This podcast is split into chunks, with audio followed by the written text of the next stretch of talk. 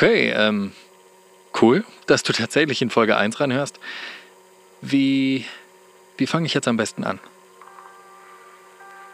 Ah, ich weiß. Stell dir bitte einmal Folgendes vor.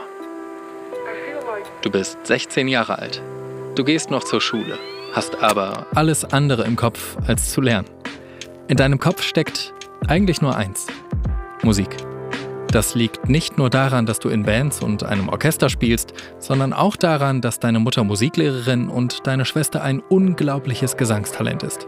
Also, no joke, sie ist Opernsängerin und Menschen heulen, wenn sie sie singen hören.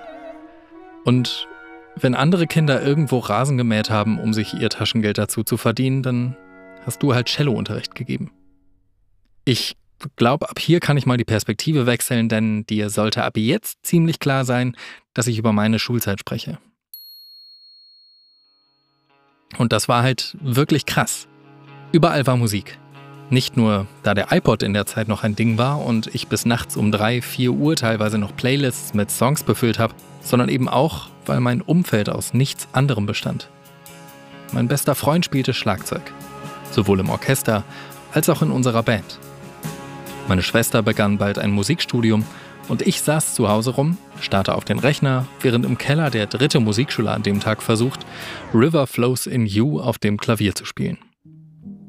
Ich habe mir meistens YouTube-Videos reingezogen. Und zwar übers Mixing und Mastering. Wobei zweites noch weit entfernt von meiner damaligen Kenntnis war. Schon da wusste ich aber irgendwie, wo die Reise hingehen soll.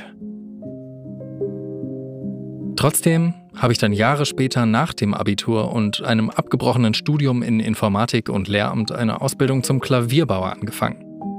Zurück zur Musik quasi. Und auch zum Handwerk. Hm. Man hat sich abends gut gefühlt, was geschafft zu haben und es ging immerhin um Musikinstrumente. Hallo?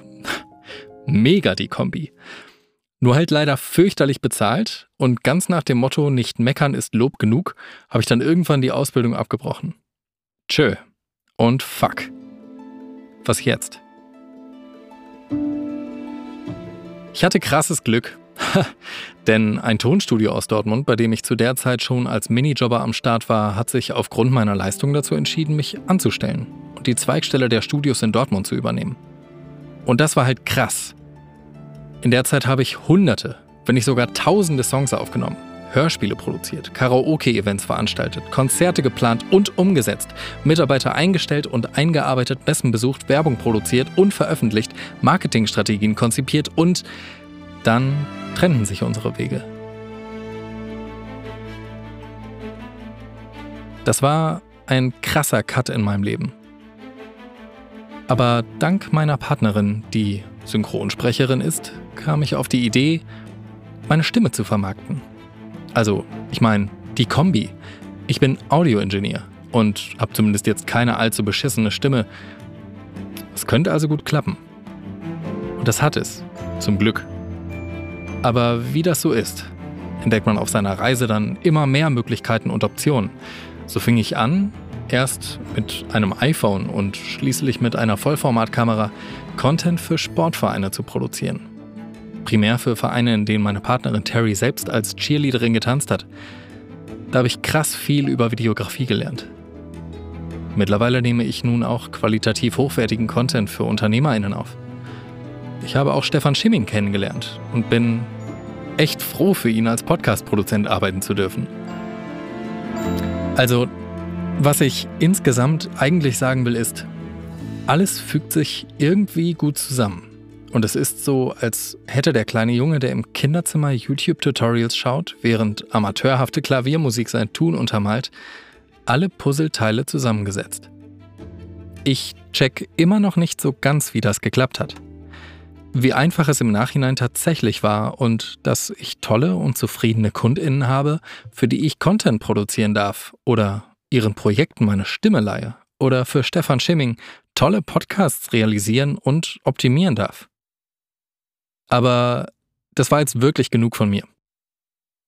Nur, damit du überhaupt weißt, wer ich wirklich bin und warum ich mir rausnehme, dir erklären zu wollen, wie Medienproduktion funktioniert, dazu gehört halt auch ein bisschen Background-Info und weniger Vertrau mir einfach, Bruder. Ich freue mich extrem darauf, nun endlich mein bisheriges gesammeltes Wissen in Form dieses Podcasts nach außen zu tragen.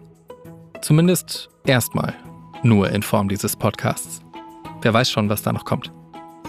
Hier erwarten dich Themen zur Audio- und Videoproduktion, zu Mikrofonen, Vorverstärkern, Kompressoren, Kameras, Smartphones, Lichtern, Stativen, DAWs, Cinematografie, Drohnen, Content-Routinen und viel mehr.